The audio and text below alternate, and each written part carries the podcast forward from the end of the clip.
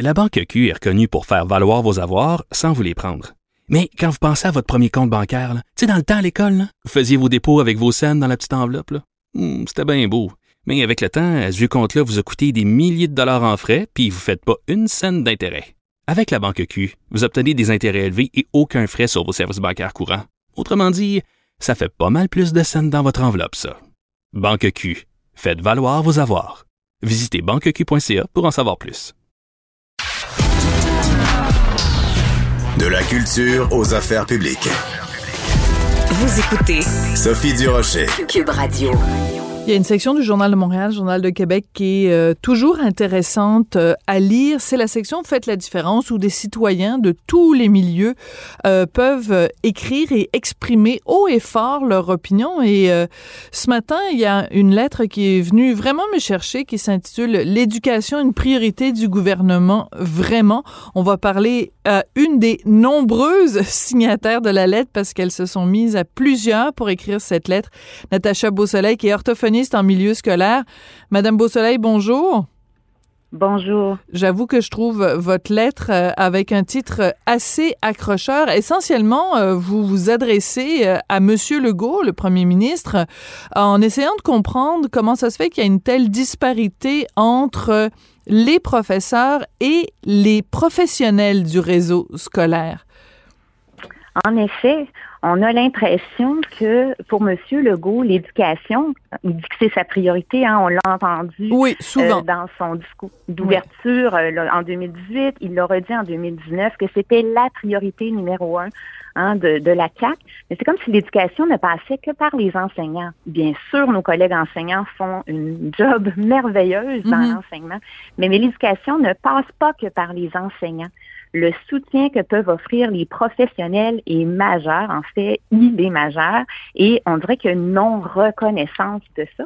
Et là, on se questionne à savoir, est-ce que le gouvernement, est-ce que le premier ministre, est-ce que le ministre de l'Éducation savent ce que font les professionnels en milieu scolaire? À quel point ils contribuent aux apprentissages, à la socialisation et à la diplomation de nos hmm. élèves? Alors, ben, écoutez, je pense qu'on on, c'est peut-être légitime de votre part, euh, c'est sûrement légitime de votre part de se poser la question en ce qui a trait à notre premier ministre. Monsieur Robert a quand même écrit tout un livre sur l'éducation. Il est lui-même euh, très proche de ce, de ce milieu-là, dont je pense qu'il est, il est conscient. Mais pour le bénéfice de tous nos auditeurs, euh, j'aimerais beaucoup que vous nous expliquiez d'abord les professionnels. Quand on dit les professionnels de l'éducation, on parle des psychoéducateurs, des orthopédagogues, des conseiller en orientation. Euh, qu'est-ce que ça mange en hiver et qu'est-ce que ça fait dans le dans une école? Pour quelqu'un qui mettons je sais pas quelqu'un qui a pas d'enfants à l'école ou alors encore quelqu'un qui a des enfants à l'école mais qui n'ont jamais eu recours à ces services-là.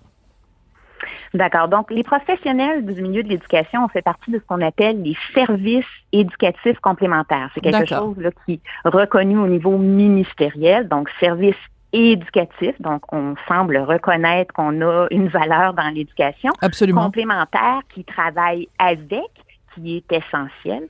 Et donc, notre rôle est de comprendre les défis qui sont rencontrés par les élèves avec une autre lunette, d'analyser et de résoudre les problèmes d'apprentissage, de motivation, d'engagement, mais aussi les problèmes d'enseignement. C'est dans une mhm. dynamique enseignement-apprentissage que les problèmes se manifestent.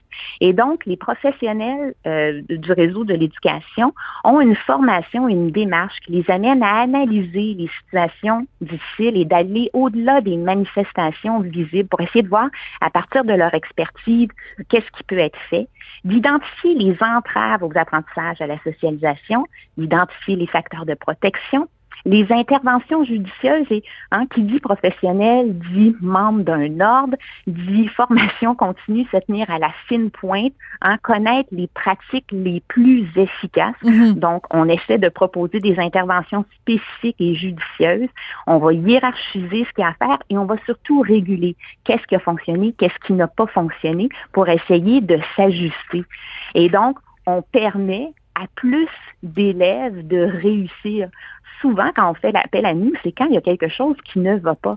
Alors, quand on dit qu'on souhaite la réussite de plus d'élèves, ben, ceux que ça va bien, ça va bien. C'est ceux que ça va pas bien qui ont besoin d'aide. Et c'est à ce moment-là que les professionnels sont interpellés. Je peux vous parler de l'orthophonie scolaire. Donc, moi, je suis là pour soutenir. C'est votre spécialité. Voilà. Voilà. Et apprendre, c'est comprendre. Et c'est comprendre dans toutes les C'est bien dit, oui. Quand un élève ne comprend pas, c'est pas juste en français qu'il comprend pas, c'est en histoire, c'est en mathématiques. Qu'est-ce qu'on peut faire pour rendre l'apprentissage accessible on le sait, les orthophonistes, ce qui peut être fait. On peut soutenir nos collègues. On fait du beau travail de collaboration avec eux, du co-développement, et on fait une différence dans les apprentissages de tous les jours. Moi, je suis pas cantonnée dans mon bureau. Je vois pas mhm. des élèves dans mon bureau. Je les sors de classe. Je travaille avec les enseignants. Je vais en classe et on a des objets d'apprentissage qui vont avec le programme. Et je peux dire que depuis que je travaille avec certaines clientèles, certaines équipes, il y a eu des impacts sur les parcours possibles pour hmm. les élèves. Donc, pas, moi toute seule, en collaboration Bien sûr, avec mes collègues. Mais il y, a, il y a, vraiment un impact concret. C'est-à-dire que quand il y a une intervention d'un des professionnels de l'éducation, que ce soit vous, euh, les orthophonistes, que ce soit les psychoéducateurs, il y, a, il, y a, il y a un résultat concret. On voit là, vraiment action-réaction. Donc, vous nous avez très bien mis, très bien mis tout ça euh, en contexte, Madame Beausoleil. Maintenant, on comprend dans votre lettre qu'il y a euh, tout ça se fait dans un contexte de négociation avec le gouvernement. Vous rappelez dans votre lettre que les enseignants, euh, eux, se sont fait offrir 11 euh, 11,3% soyons précis, sur trois ans, alors que les professionnels, elles, se sont fait offrir une augmentation de 6% sur trois ans. Et quand on compare la tâche de travail, elle n'est pas la même et pourtant, la rémunération est moindre. Voilà, tout à fait. En fait, il y a différentes choses. Et soit dit en passant, on est très content de ce qu'ont obtenu nos collègues enseignants. On pense que ce qu'ils font en vaut la peine. Mais euh, comme la lettre le dit, hein, auparavant, on avait des échelons salariaux qui se ressemblaient. Or, maintenant, on va avoir une grande disparité. Oui, au niveau du salaire, mais il faut savoir que les professionnels, hein, pour la plupart, en termes de formation, on a une formation plus longue. Par exemple, orthophoniste, psychoéducateur, ça demande une maîtrise. Je ne peux pas pratiquer sans ma maîtrise. Hmm. J'en ai besoin. Psychologue, c'est un doctorat. Il y a une différence au niveau des obligations légales. Je parlais tantôt qu'on était tenu de faire partie d'un ordre. Hein. on peut avoir des inspections professionnelles. On est mm-hmm. imputable au niveau euh, légal. On est obligé de se former. On a de la formation continue obligatoire, ce qui n'est pas obligatoire pour les enseignants. Ah. On a également hein, plus d'heures qu'on travaille par année. Hein, on n'a pas le, mm. congé d'été des enseignants. On travaille en moyenne, pas en moyenne, on travaille 30 jours de plus par année et en plus, nos semaines sont plus garnies. Hein. On a 35 heures au lieu de 32. Et tout le monde fait du temps supplémentaire. Là. Donc, les ce que. mais les orthophonistes aussi, les professionnels. Oui.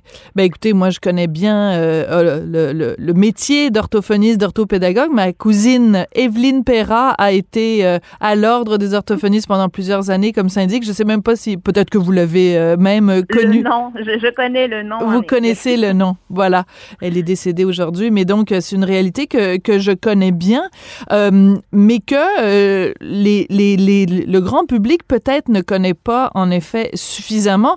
Ce qu'on comprend dans votre lettre, c'est que au-delà de la reconnaissance financière, qui est bien sûr pas inintéressante et qui est pas anodine, il y a une, la question de la reconnaissance de l'importance et de l'implication euh, que vous avez quand vous nous parlez, par exemple, de la diplomation que ça prend pour, euh, pour euh, faire votre métier. Un enseignant, par exemple, n'a pas besoin d'avoir une maîtrise ou d'avoir un doctorat. Donc, vous souhaitez simplement qu'on reconnaisse l'importance de, de vos métiers, au-delà des sous même au-delà des sous, reconnaître ce que ça prend pour faire ça, mais reconnaître notre travail dans le milieu.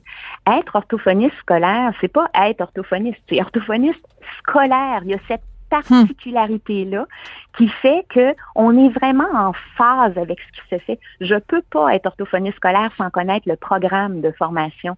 Je peux pas être orthophoniste scolaire sans savoir ce que mes collègues enseignants font en classe, sans faire du travail avec eux. On est vraiment dans une constante collaboration et là, on a l'impression que cette reconnaissance-là, cette connaissance, hein, vous disiez tantôt que M. Robert, je dois connaître, je suis pas certaine qu'il connaisse ce que ça fait une orthophoniste scolaire. Hein, on a une conception de l'orthophoniste souvent très médicale. Or, c'est mm. pas ça dans le milieu scolaire. On a vraiment un impact sur l'éducation, sur les apprentissages et sur la diplomation. Mais donc, c'est cette reconnaissance-là qu'on cherche je comprends fort bien. Euh, j'argumenterai pas avec vous au sujet de Jean-François Roberge. Je, je, je n'ai pas lu son livre, donc je dois admettre que, mais peut-être que dans son livre, il parle justement de, euh, du rôle des orthophonistes scolaires. Ce serait, ce serait à vérifier. Mais euh, revenons à ces, à ces euh, demandes en fait que vous faites euh, quand vous parlez de, de, de, cette différence dans la rémunération d'un plus grand nombre de, journées euh, travaillées. Euh, quelle oreille vous avez justement euh, au gouvernement quand vous, vous présentez ces arguments-là? Est-ce que c'est tout simplement une fin de non-recevoir ou, est-ce que à ce moment-là, du côté du gouvernement, on vous dit simplement la capacité de payer puis on peut pas offrir à tout le monde les mêmes augmentations sur trois ans? Ben, on n'a pas une grande écoute présentement. Non. On est 10 000, nous, par rapport à 73 000 enseignants, 34 000. Il y a 10 000 euh, professionnels de l'éducation, c'est énorme. Oui, oui, mais c'est beaucoup moins que le nombre d'enseignants. Donc, euh, je ne sais pas à ce niveau-là, on n'a pas l'impression d'avoir une grande oreille. Mais oui, on nous ramène l'argument de euh, la capacité à payer des mhm. Québécois. Mais moi, je questionne hein, cet argument-là ce qu'on propose, c'est d'avoir quelque chose hein, avec les professionnels qui vont permettre vraiment aux élèves de mieux apprendre et de mieux réussir. C'est pour l'ensemble des élèves du Québec, c'est pour leur futur.